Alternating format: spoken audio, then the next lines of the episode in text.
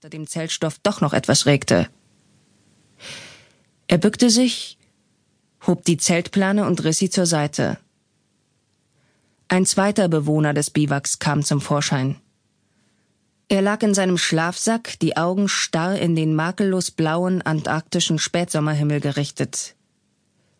Neben ihm befanden sich einige Messgeräte sowie ein Laptop, die ebenso wie der Mann im Schlafsack von mehreren Dutzend Kugeln getroffen worden waren. Der Kommandant kniete nieder, schob die am Riemen befestigte Uzi nach hinten und drehte einen der Apparate herum.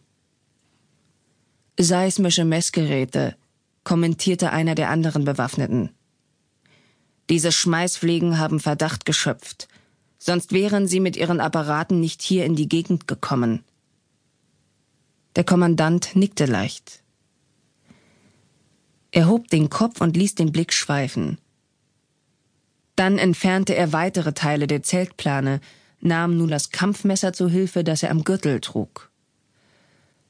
Einer der anderen Bewaffneten meldete sich zu Wort, während er sich gerade an den beiden Motorschlitten zu schaffen machte. In den Tanks ist Treibstoff für höchstens 50 Kilometer.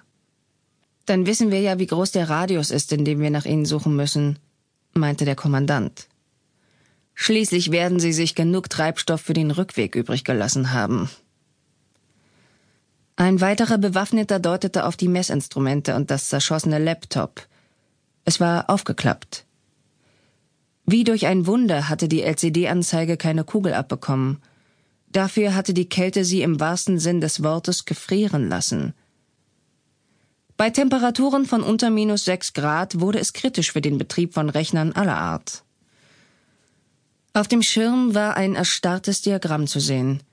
Der Rechner war abgestürzt. Das Ding sollten wir mitnehmen. Der Kommandant zuckte die Achseln. Nichts dagegen. Das Laptop war mit einem Satellitentelefon verbunden. Wenn wir Pech haben, dann ist es diesen Typen gelungen, ihre Weisheiten über das Internet in die ganze Welt zu verschicken, kommentierte einer der anderen Männer. Der Kommandant nickte. Wir müssen den Rest von ihnen finden und ausschalten, murmelte er. Camp Boulanger. Circa 35 Kilometer entfernt. 23.56 Uhr Ortszeit. Es war fast Mitternacht, aber dennoch hell wie am Tag. Die endlosen Eis- und Schneeflächen, die sich nach allen Seiten hin bis zu den mächtigen Bergmassiven erstreckten, reflektierten das Licht der inzwischen schon recht tief stehenden Sonne. Nicht mehr lange und dieser Glutball würde für ein halbes Jahr hinter dem Horizont versinken. Schon jetzt ließen eiskalte Winde ahnen, was ein antarktischer Winter bedeutete. Orkanartige Stürme und monatelange Dunkelheit, die in den wenigen klaren Nächten nur vom Funkeln der Sterne und den geisterhaften Polarlichtern unterbrochen wurde.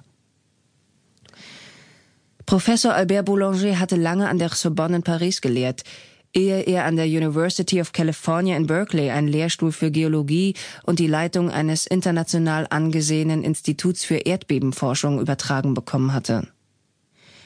Mit insgesamt einem Dutzend Kollegen betrieb er im Camp Boulanger seismische Messungen auf dem sechsten Kontinent. Außerdem führten die Wissenschaftler Untersuchungen durch, die weiteren Aufschluss über die unter dem teilweise kilometerdicken Eispanzer begrabene geologische Struktur der Antarktis geben sollten. Boulangers Atem gefror. Das Camp bestand aus insgesamt fünf Baracken, die in einem Abstand von jeweils nicht mehr als 20 Meter errichtet worden waren. Die Baracken waren wie ein längsseitig halbierter Zylinder geformt. Die Rundung an der Oberseite bot den mörderischen Stürmen, die auch im Sommer bisweilen über die vergletscherte Weiten fegten, weniger Angriffsfläche. Für die wenigen Meter von einer Baracke zur anderen hatte Boulanger darauf verzichtet, die volle Polarkleidung anzulegen. Aber schon dieser kurze Weg hatte ausgereicht, damit sich Raureif an Boulangers Bart und auf seinem Pullover bildete. Er dampfte förmlich. War man länger im Freien, konnte es tödlich sein, wenn Feuchtigkeit durch die Kleidung nach außen drang. Sie gefror sofort. Die Barackentür ging auf, noch ehe Boulanger sie erreicht hatte. Eine junge Frau trat ins Freie. Sie hieß Teresa González, hatte einen Doktortitel in Geologie und arbeitete in